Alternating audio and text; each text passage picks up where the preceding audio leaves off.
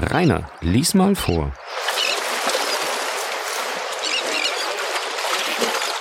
Kapitel 2 Gespenster Beim ersten Anblick und von außen betrachtet hatte das Haus in Noteuil nichts Glänzendes. Nicht, was man von einer Wohnung des prachtliebenden Grafen von Monte Cristo erwartete. Jedoch diese Einfachheit lag an dem Willen des Besitzers, der den strengen Befehl gegeben hatte, nichts an dem Äußeren zu ändern. Sobald aber die Tür geöffnet war, änderte sich das Schauspiel. Herr Bertuccio hatte sich in Bezug auf geschmackvolle Ausstattung und schnelle Ausführung selbst übertroffen. So hatte er in drei Tagen einen völlig nackten Hof bepflanzt und schöne Pappelbäume und Sykomoren, welche mit ihren ungeheuren Wurzelblöcken angekommen waren, beschatteten die Hauptfassade des Hauses, vor der, statt eines halb unter Gras verborgenen Pflasters, ein frischgrüner Rasen sich ausbreitete und einen großen, das Auge erquickenden Teppich bildete. Die Befehle rührten übrigens bis ins Einzelne vom Grafen her. Er selbst hatte Bertuccio einen Plan eingehändigt, worauf die Zahl und die Stelle der Bäume sowie die Form und der Umfang des Rasens angegeben waren. So war das Innere des Hauses ganz unkenntlich geworden. Dem Intendanten wäre es nicht unangenehm gewesen, wenn er den Garten ebenfalls einigen Veränderungen hätte unterwerfen dürfen, aber der Graf hatte es aufs bestimmteste verboten, irgendetwas darin zu berühren. Bertuccio entschädigte sich dadurch, dass er die Vorzimmer, die Treppen und die Kamine mit Blumen überlud. Die außerordentliche Gewandtheit des Intendanten und die große Umsicht des Besitzers zeigten sich darin, dass das seit zwanzig Jahren verlassene Haus in einem Tage den Anblick frischen Lebens gewonnen hatte. Der Graf fand zu seinem freudigen Erstaunen seine Bücher und seine Waffen bei der Hand, seine Lieblingsgemälde an günstigen Plätzen aufgehängt. In den Vorzimmern traf er die Hunde, deren Liebkosungen ihn erfreuten, und die Vögel, deren Gesang ihn ergötzte. Kurz, das Haus war wie Dornröschens Schloss aus einem langen Schlaf wiedererweckt. In allen Teilen lebte, sang, blühte es, wie in unserer Fantasie die von uns seit langem geliebten Häuser, in denen wir beim Scheiden einen Teil unserer Seele zurücklassen.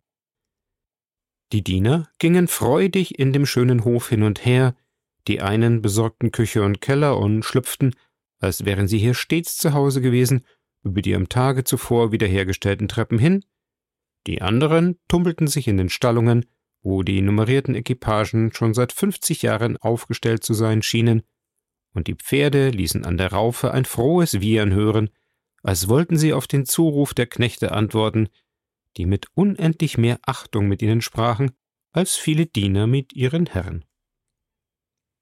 Die Bibliothek war in einem Flügel aufgestellt und enthielt ungefähr 2000 Bände. Eine ganze Abteilung war für die moderne Novellistik bestimmt, und der am Tage zuvor erschienene Roman prunkte bereits an seiner Stelle in rotem Einband mit Goldschnitt.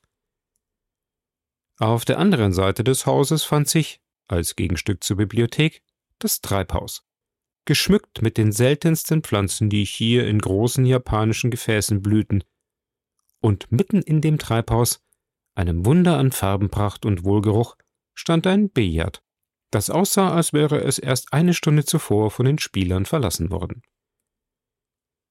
In einem einzigen Zimmer hatte Herr Bertuccio keine Veränderungen vorgenommen.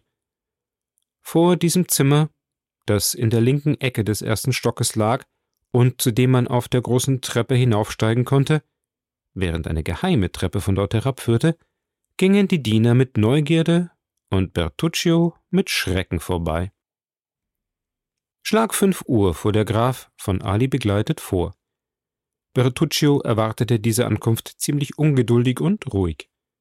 Er hoffte auf einige Komplimente, während er zugleich ein Stirnrunzeln befürchtete. Monte Cristo stieg im Hof aus, durchschritt das ganze Haus und ging im Garten umher, schweigsam und ohne das geringste Zeichen von Billigung oder Missbilligung von sich zu geben. Nur streckte er, als er in sein Schlafzimmer trat, das dem geschlossenen Zimmer gegenüber lag, die Hand nach der Schublade eines kleinen Schrankes von Rosenholz aus, den er bereits bei seiner ersten Reise wahrgenommen hatte, und sagte Das kann nur als Handschuhbehälter dienen.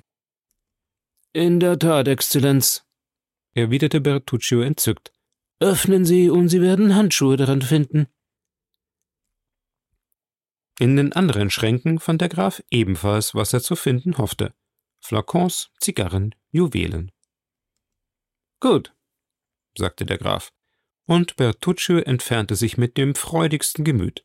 So groß und unwiderstehlich war Monte Cristos Einfluss auf seine ganze Umgebung. Pünktlich um sechs Uhr hörte man ein Pferd vor der Haustür. Es war unser Kapitän der Spahis, der auf Medea kam. Monte Cristo erwartete ihn, ein Lächeln auf den Lippen auf der Freitreppe. Ich bin sicherlich der Erste, rief ihm Morell zu. Ich richtete dies so ein, um Sie, ehe die anderen Gäste da sind, einen Augenblick für mich allein zu haben. Julie und Emmanuel sagen Ihnen tausend schöne Dinge. Doch wissen Sie, dass es hier herrlich ist? In diesem Augenblick langte ein Wagen, dem Debray und Chateau Renaud zu Pferde folgten, vor der Treppe an. Debray sprang auf der Stelle von seinem Pferd, eilte an den Kutschenschlag und reichte seine Hand der Baronin Danglars, die ihm ein unmerkliches, aber dem Grafen von Monte Cristo nicht entgehendes Zeichen machte. Zugleich sah der Graf ein kleines Billett glänzen, das mit der Leichtigkeit, welche von Übung in diesem Manöver zeugte, aus Frau Danglars Hand in die des Sekretärs überging. Hinter seiner Frau stieg der Bankier aus. Er war so bleich, als käme er aus dem Grab. Man trat ins Haus und fing an, die Kunstwerke zu bewundern, als Baptistin den Major Bartolomeo Cavalcanti und den Grafen Andrea Cavalcanti anmeldete. Mit einer Halsbinde von schwarzem Atlas, soeben erst aus den Händen des Fabrikanten kommend, das Kinn frisch rasiert, grauer Schnurrbart, sicheres Auge, Majorsuniform mit drei Sternen und fünf Kreuzen geschmückt, in Summe tadellose Haltung des alten Soldaten. So erschien der Major Bartolomeo Cavalcanti, der uns wohlbekannte zärtliche Vater. Neben ihm schritt in einem frisch glänzenden Gewand, ein Lächeln auf den Lippen, der Graf Andrea Cavalcanti, der uns bekannte, ehrfurchtsvolle Sohn. Die drei, Debray, Morel und Renaud, plauderten miteinander, Ihre Blicke richteten sich von dem Vater auf den Sohn und blieben natürlich länger auf dem letzteren haften, den sie zergliederten. Cavalcanti, sagte Debray. Pest, ein schöner Name, sagte Morel. Ja, versetzte Chateau Renaud. Es ist wahr, diese Italiener nennen sich geschmackvoll, kleiden sich aber geschmacklos. Sie sind sehr heikel, Chateau Renaud, sagte Debray. Diese Kleider sind von einem vortrefflichen Schneider und ganz neu. Das ist es ja gerade, was ich Ihnen zum Vorwurf mache. Der Herr sieht aus, als ob er sich heute zum ersten Mal anständig bekleidete. Wer sind diese Herren? fragte Danglars den Grafen von Monte Cristo. Sie haben gehört, Cavalcanti. Dadurch erfahre ich Ihren Namen, sonst nichts. Ja, das ist wahr. Sie sind nicht auf dem Laufenden in Bezug auf den italienischen Adel. Äh, wer Cavalcanti sagt, sagt Fürstengeschlecht. Schönes Vermögen? fragte der Bankier. Fabelhaft. Was machen Sie? Sie suchen es zu verzehren, ohne zum Ziel gelangen zu können. Übrigens haben Sie Kreditbriefe auf Sie, wie mir diese beiden Herren sagten, als sie mich vorgestern besuchten. Ich habe sie sogar Ihnen zuliebe eingeladen und werde Ihnen beide vorstellen. Doch scheint mir, Sie sprechen das Französische sehr rein, bemerkte Danglars. Der Sohn ist in einem Kolleg im Süden, ich glaube in Marseille oder in der Nähe, erzogen worden. Sie werden ihn ganz begeistert finden. Wofür? fragte die Baronin. Für die Französin, gnädige Frau. Er will durchaus eine Frau in Paris nehmen. Wahrlich, ein schöner Gedanke, sagte Danglars, die Achseln zuckend. Der Baron scheint heute sehr düster, sagte Monte Cristo zu Frau Danglars. Sollte man ihn etwa zum Minister machen wollen? Nein, nicht, dass ich wüsste. Ich glaube eher, dass er an der Börse gespielt und dabei verloren hat und noch nicht weiß, wem er die Schuld daran beimessen soll. Herr und Frau von Villefort, rief Baptistin. Die zwei gemeldeten Personen traten ein. Herr von Villefort war trotz seiner Selbstbeherrschung sichtbar erschüttert. Als Monte Cristo seine Hand berührte, fühlte er, dass sie zitterte. Offenbar nur die Frauen wissen sich zu verstellen, sagte Monte Cristo zu sich selbst, während er Frau Danglars anschaute, die dem Staatsanwalt zulächelte und dessen Frau umarmte. Nach den ersten Begrüßungen sah der Graf, wie Bertuccio in einen kleinen Salon schlüpfte, der unmittelbar an den stieß, in dem die Gesellschaft versammelt war. Der Graf fragte ihn Was wollen Sie, Herr Bertuccio? Seine Exzellenz hat mir die Zahl der Gäste nicht genannt. Ah, das ist wahr. Zählen Sie selbst. Bertuccio warf einen Blick durch die halb geöffnete Tür. Monte Cristo beobachtete ihn mit scharfem Auge. Oh mein Gott, rief er. Was denn? fragte der Graf. Diese Frau, diese Frau. Welche? Die mit dem weißen Kleid und den vielen Diamanten. Die blonde. Frau Danglars. Ich weiß nicht, wie sie heißt, doch sie ist es, sie ist es. Wer sie? Die Frau aus dem Garten. Die, welche in anderen Umständen war, spazieren ging und wartete und, und wartete auf. Bertuccio erbleichte und schaute den Mund geöffnet und die Haare gesträubt hinaus. Und wartete auf wen? Bertuccio deutete, ohne zu antworten, mit dem Finger auf Villefort, ungefähr mit derselben Gebärde, mit der einst Macbeth auf Banco deutete. Oh, oh, murmelte er endlich. Sehen Sie?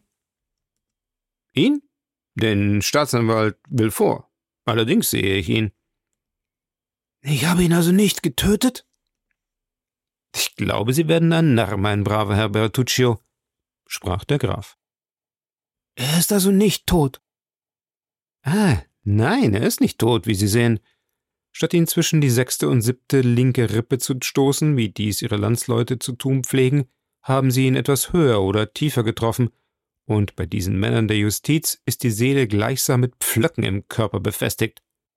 Oder es ist vielleicht nichts Wirkliches an dem, was Sie mir sagten. Es ist ein Traum Ihrer Einbildungskraft, eine Täuschung Ihrer Sinne. Sie werden, nachdem Sie Ihre Rache schlecht verdaut haben, eingeschlafen sein. Sie hat Sie wohl auf den Magen gedrückt und ein Albdruck hat Ihnen etwas vorgespiegelt. Das ist das Ganze. Sammeln Sie sich, beruhigen Sie sich und zählen Sie. Herr und Frau von Villefort, zwei. Herr und Frau Danglars, vier. Herr von Château Renaud, Herr Debray, Herr Morel, sieben.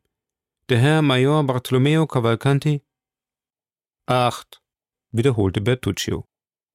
Warten Sie doch, warten Sie doch, Sie haben große Eile, zum Teufel. Sie vergessen einen von meinen Gästen. Schauen Sie ein wenig links. Dort. Herr Andrea Cavalcanti, der junge Mann im schwarzen Frack, der die Jungfrau von Murillo betrachtet und sich eben umdreht. Diesmal wollte Bertuccio einen Schrei ausstoßen, den allerdings der Blick Monte Christus auf seinen Lippen erstickte. Benedetto, murmelte er ganz leise. Oh, Verhängnis. Es hat halb sieben Uhr geschlagen, Herr Bertuccio, sagte der Graf mit strengem Ton. Dies ist die Stunde, zu der man sich meinem Befehl gemäß zur Tafel setzt. Sie wissen, ich liebe das Warten nicht. Monte Cristo kehrte in den Salon zurück, wo die Gäste seiner harrten, während Bertuccio, sich an den Wänden haltend, den Speisesaal wieder zu erreichen suchte. Fünf Minuten nachher öffneten sich die beiden Türen des Salons. Bertuccio erschien und sagte mit einer letzten heldenmütigen Anstrengung Herr Graf, es ist aufgetragen. Monte Cristo bot Frau von Villefort seinen Arm.